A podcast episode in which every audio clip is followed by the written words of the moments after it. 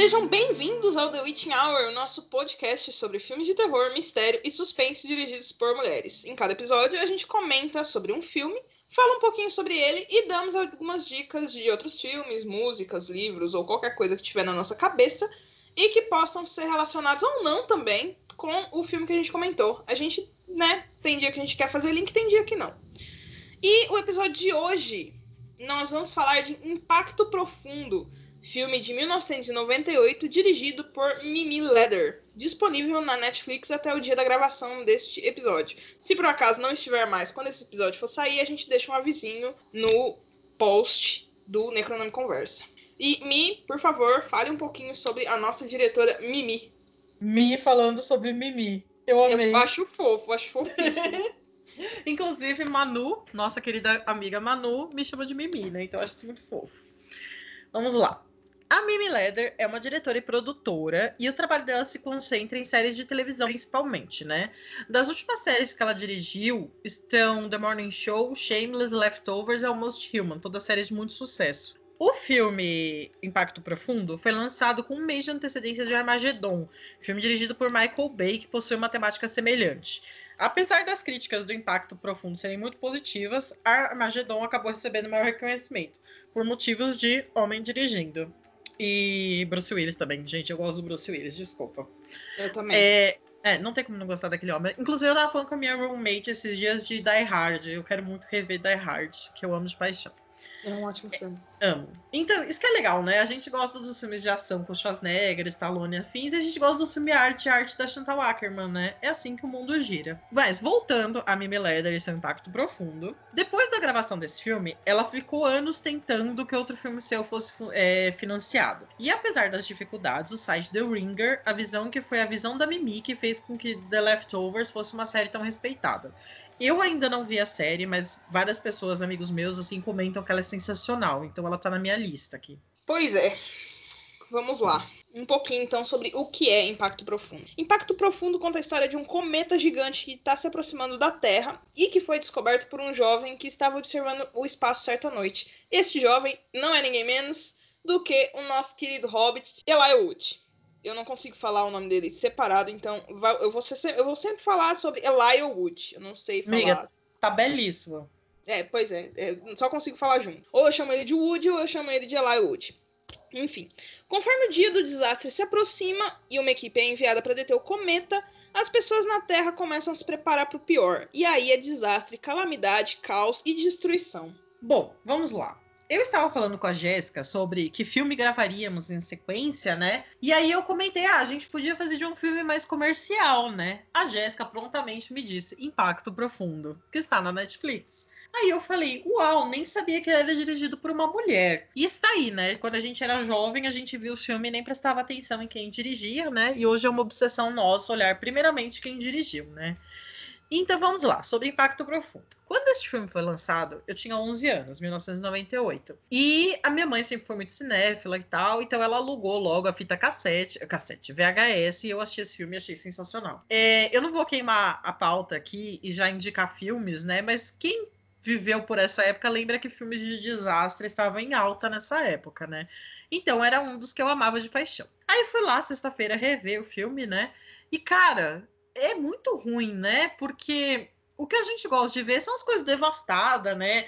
Cidade sendo destruída, e isso só acontece nos 15 minutos finais do filme. O resto é um grande dramalhão. Obviamente que eu chorei o filme inteiro. Eu sou essa pessoa que chora com tudo. E assim, o filme é ruim, mas é divertidíssimo. Eu gosto muito dele. Então, Jéssica, muito obrigada por me lembrar desse filme. Eu gosto demais dele. Eu descobri, na verdade, que esse filme era dirigido por uma mulher num chute do destino, assim, que eu tava fazendo um, um, eu tava trabalhando com alguns filmes da Netflix, e aí eu olhei e falei, nossa, esse filme aqui, eita, quem é Mimi Leder? E aí eu descobri que ela era uma mulher e que tinha dirigido o filme.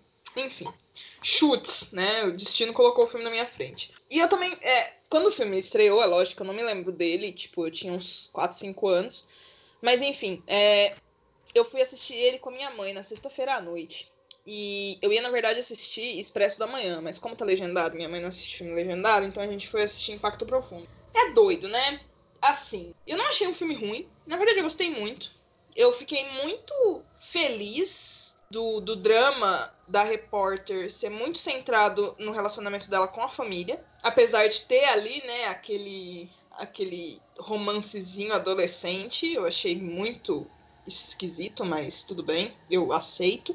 Mas é um filme que eu gostei pra caramba, tipo, apesar de tudo. E eu não sei, eu gosto, eu gosto inclusive mais dele do que de Armagedon não sei, tipo, eu gostei muito mais dele, achei ele muito mais, tipo. Eu achei Armagedon ainda um dramalhão muito maior, sabe? Essa coisa do, do, do, do vamos nos separar, meu Deus, como eu te amo, ó, oh, Ben Affleck, como você é maravilhoso, sabe? Putz, velho, eu gostei demais do, do, do, do do Impacto Profundo quando eu paro pra pensar sobre os dois terem sido lançados na mesma época, sabe? Eu, eu acho que muito injustiçado o Impacto Profundo, inclusive, porque todo mundo se lembra do, do Armageddon, acho que principalmente por conta da música do Aerosmith, né, que ficou aí na cabeça de uma geração. Mas eu gosto mais do Impacto Profundo. Ser aqui essa pessoa que vou ter que dizer essa verdade. Impacto Profundo tem um drama, sim, mas eu acho que ele é muito menor do que o Armageddon, e eu gosto da repórter ter outras preocupações que não sejam o relacionamento dela com o cara. Isso me deixa feliz. Então, eu ia comentar três coisas que o, o filme tem. O Armagedon é melhor que o Impacto Profundo. E não são necessariamente do filme. Vamos lá. A primeira delas é a música da Smith. Se não fosse essa música, um monte de gente não ia saber o que é esse filme. E eu ia começar a cantá-la, mas eu vou poupá-los disso. O segundo motivo desse filme ser bom é o Peter Stormare, que ele é um rei do universo. E o terceiro e melhor motivo é o Steve Buscemi. Que homem maravilhoso que amamos e louvamos nesse podcast. E o quarto motivo da que entra junto, né, que é o Peter Stormare junto com o Steve Buscemi, que já estiveram no Fargo juntos e é a melhor dupla do universo. Então são as únicas coisas boas. Mas são duas horas e meia de filme, vai se fuder, ninguém tem paciência para ver tudo isso, né? Eu encaro duas horas e meia de filme de Chantal Ackerman, não de filme de, de destruição, com drama. Mas sobre o drama, eu concordo com a Jéssica. É, é muito interessante, né? Como ela vai parar na frente lá da da Casa Branca na, durante a entrevista, porque ela é por acaso, né? Ela ouve uma conversa de que tem uma tal de Ellie, e aí ela acha que é amante de alguém, aí ela chega falando, né, intimando a pessoa, né, que sabe essa informação, e no final Ellie, na verdade é ELE, que era o nome do projeto, né, de extinção e não sei o que.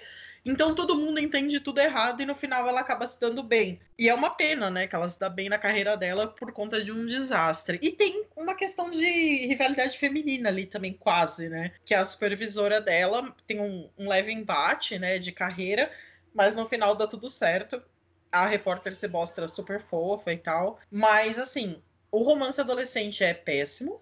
É, eles se casam e isso é nojento. E, enfim, é um puta drama e tal, mas eu chorei com todo esse drama péssimo, obviamente. E a, a coisa que me deixa mais triste é que as cenas de, de, de, explosão, tudo são muito curtas, né? Só no final do filme. Mas as cenas de espaço eu acho muito sensacionais. Quando eles estão dentro do meteoro, que eles cavam lá para colocar a bomba. Eu achei muito bem feito pra época, sabe?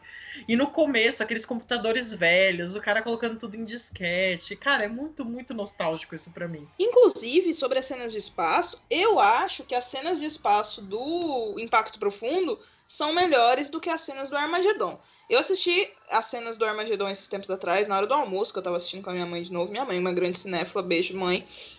me, me força a assistir todos esses filmes dublados. Mas enfim.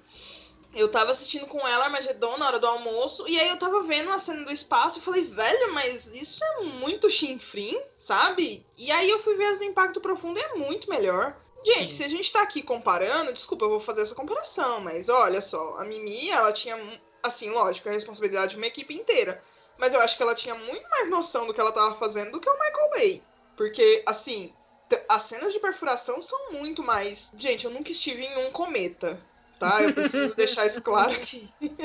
eu nunca, eu não cheguei ainda a sair da Terra. Mas vejam bem, quando você existem coisas que são aparentemente corretas e existem coisas que aparentemente não são corretas. Impacto Profundo parece ser muito mais verossímil do que Armagedon. Mesmo que eu ache que aquela coisa da, da, da, da nave ter conseguido destruir um cometa que sete ogivas nucleares não conseguiram, eu achei isso meio forçado. Mas tudo bem, a Mimi tentou fazer um filme de esperança.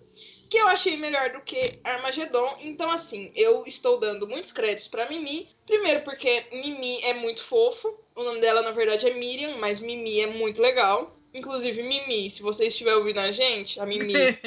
a Mimi do, do, do, do, blog, do site, né? Do. Esqueci o nome do site da Mimi de novo. Mas a Mimi, nossa amiga, se você estiver ouvindo a gente, beijo, Mimi. Seu apelido é tão legal quanto da Mimi Leather. Eu vou começar a chamar a Michelle de Mimi também, porque Mimi é muito fofo. E eu gosto muito oh. dela por conta disso e porque eu gostei mais do Impacto Profundo mesmo, e desculpa, o Aerosmith não tem capacidade de salvar um filme de duas horas e meia que um Ben Affleck fica de nhenhenhé com a Liv Tyler. Pronto. Uma bela defesa, né? É... Eu sou muito advogada aqui do, do negócio. Eu sou, estou advogando a favor de Mimi.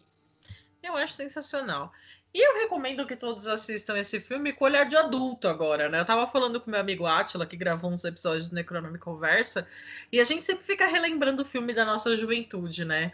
E aí a gente vai rever depois de adulto e fica, mano, será que a gente vai perder aquela, aquela coisa, né? Aquele olhar de quando você era criança, né? Eu não vou novamente queimar pauta, mas eu vou falar de uns filmes que eu amava quando era criança e nunca mais revi por medo, né? Que são dois do Stallone: Daylight e Risco Total. O Risco Total, ele tá escalando, acho que, sei lá, Everest, e aí fica caindo, com medo de morrer, aquela coisa toda. E o Daylight é um caminhão que explode dentro de um túnel. E aí a galera fica presa dentro do túnel. Aí o bagulho começa a pegar fogo. Aí de repente enche de água. E o Stallone lá, macho man, tentando tirar todo mundo de lá, né? Eu amava esses filmes de nível. Mãe, aluga todas as semanas para eu assistir, né? Esses eu não revi ainda. Então eu tava com muito medo de rever o Impacto Profundo, né? E, cara, me diverti horrores. Eu nem senti as duas horas de filme passarem, sabe? E são muito bem feitas também as cenas de água tomando a cidade, né? Aquela cena da Estátua da Liberdade, a cabeça da Estátua da Liberdade caindo. Eu acho isso muito sensacional. Essa cena tem no Planeta dos Macacos também, né? Então, eu acho que é um filme nostálgico, ainda mais essa coisa de computador antigo, né? Que eu fiquei eu revi ano passado todos os Jurassic Park, né? E também tem essa coisa de disquete, computador antigo, não sei o quê. Eu lembrei até aquele filme lá, o da Angelina Jolie, Hackers, não sei das quantas. Então, é muito nostálgico, gente. E é gostoso, assim, saber que um filme da nossa infância é, foi dirigido por uma mulher, né? E mais uma vez, né? Uma mulher que teve que se provar muito, muito foda para conseguir continuar trabalhando no cinema, né? Ainda bem que, pelo menos na televisão, ela fez bastante sucesso, né? Exatamente. E tem mais algum comentário, Mi? Eu acho que não tem muito o que se dizer sobre o impacto profundo. É, talvez não seja a melhor hora pra gente assistir isso agora, porque me deu uma, um grande mal-estar pensando que todos vamos morrer a qualquer momento, então não sei se eu recomendaria para ser assistido agora. Mas assistam, é um filme interessante, eu chorei também. Em dois ah, momentos? Exatamente isso que eu ia comentar, né? Para quem tá nos ouvindo isso, nós estamos no meio da quarentena de uma pandemia num país governado por Jair Bolsonaro. Isso é um pouco desesperador, assim, né? A gente fica lendo e vendo o filme para não pensar na nossa vida, né? E Mas... mesmo assim, não dá muito, porque o nome da nave é Messias. Então, quando eu li isso, eu falei, não, não, não. E tem uma hora interessante que, tipo, a, a repórter, eu esqueci o nome dela agora, ela tá conversando com, com. Ela tá fazendo a pergunta pro presidente, né? Morgan Freeman, presidente dos Estados Unidos, um dia isso vai acabar se tornando realidade. Eu, eu acho que sim. E. E que ela pergunta, a terceira pergunta que ela faz, ela fala, então quer dizer que nem. Eu, eu, então, senhor presidente, pelo que eu entendi, nem todos da sua. da sua. do seu governo acreditam que Messias nos salvará. E aí eu olhei assim e falei, ó oh, Deus, a gente vai morrer mesmo. A semelhança é um pouco forte, né? Então eu recomendo que você vá com cautela se você for assistir esse filme, se você não assistiu ainda. Cuidado, cuidado, cuidado. É, e tem uma questão também no filme que as pessoas vão. Eles constroem, tipo, um abrigo subterrâneo numas cavernas e salvam, sei lá, médicos, engenheiros, não sei o que, para reconstruir a vida depois. E acho que 80 mil pessoas são selecionadas por um sorteio. E aí eu fiquei pensando, né? É tipo a gente, né? Quem que vai, vai ser cuidado num hospital, né? Se o detalhe pega... mais macabro disso é que essas pessoas sorteadas não envolvem pessoas com mais de 50 anos, só pessoas com menos. E imagina o tanto de coisa terrível que deve ter acontecido quando se ouviu essa notícia no rádio. Exato, e aí a gente pensa, né? Coronavírus no começo que a gente achava que só era letal para pessoas mais idosas, né? E também queria só comentar uma coisa, que esse filme tem um elenco muito bacana, né? Principalmente do Robert Duval, que ele faz o astronauta-chefe lá, e a Vanessa Redgrave, ela faz a mãe da jornalista, que é a Thea Leone, se eu não me engano, esse é o nome dela. E belíssima Vanessa Redgrave, como sempre. E muito fofa também a relação dela com a filha. E a história do pai, tipo, eu achei meio escrota, mas no final os dois ficam juntos, se, se entendem, né? Então acho que vale a pena. Mais cautela. Pessoal. Exato. Cautela. Muita, muita cautela. Bom, então é isso. Os comentários sobre o filme são esses. Eu vou puxar minha recomendação. Michelle vai me perdoar, talvez eu esteja roubando uma recomendação dela.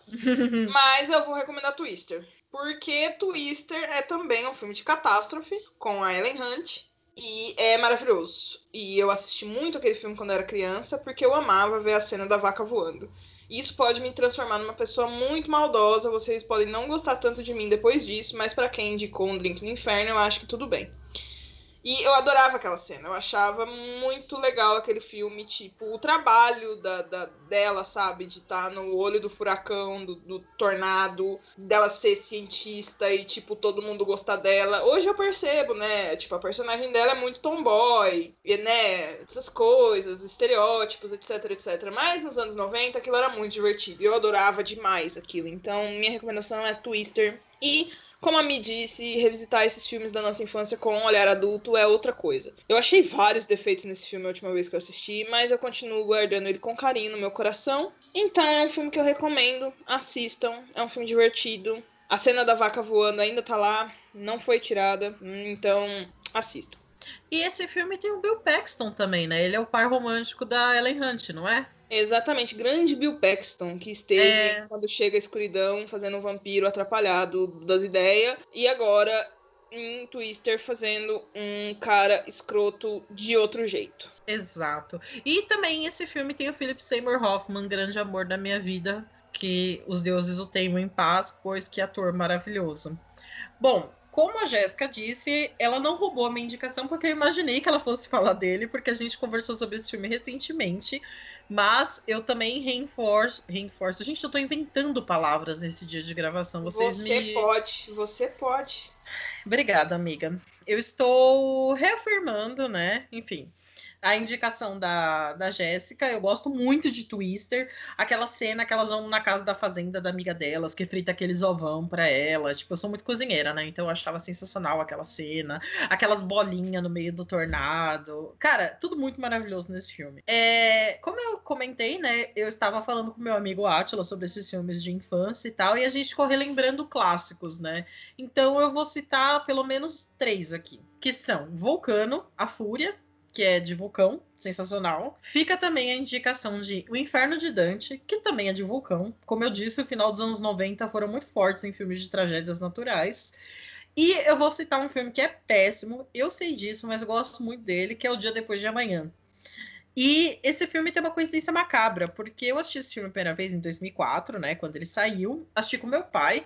A gente desligou a televisão e desligou o, o acho que era DVD já. E quando ligamos nas notícias, estava passando a notícia do Sri Lanka, do tsunami que teve. E aí foi tipo uma bad vibe muito pesada, assim, né? Você assiste um filme de ficção e ele tá, de repente, é a realidade, né? Que é o que a gente sente com o nosso querido país, do governado por essa escória toda da direita. Enfim, então fica aqui, ficam aí minhas recomendações de filmes do final dos anos 90, começo 2000 de desastres que são muito legais. Governados, os filmes, go... né? É, os filmes, né? Não os desastres, por favor. É, por favor, gente, que isso? Vão, vão, vão cancelar a gente.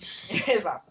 Como a Michelle disse, governado ou desgovernado, não é mesmo? A gente tá aqui enfrentando um momento dificílimo, então, por favor, todos estejam a salvo, seguros e fogo nos fascistas. Mas isso, enfim. Fiquem em casa ouvindo o podcast. Não furem a quarentena pra beijar na boca, porque isso é ridículo. Pra beijar na boca não pode, mas pra pôr fogo nos fascistas pode. Isso tá liberado. É só usar uma máscara e luvinha. Aproveita, usa o álcool em gel pra botar fogo em todo mundo. Quebrem Isso. as janelas dos bancos também. Isso. Bom, é, A gente tem um aviso antes de se despedir hoje. Temos um Ah, é. aviso importantíssimo. Pois é, como nós chegamos ao episódio de número 15, a gente está muito feliz com, com o retorno de vocês, com os comentários. A gente sempre fala isso, mas nós somos eternamente gratas a cada um que nos escuta, que deixa recadinho, segue a gente no Instagram.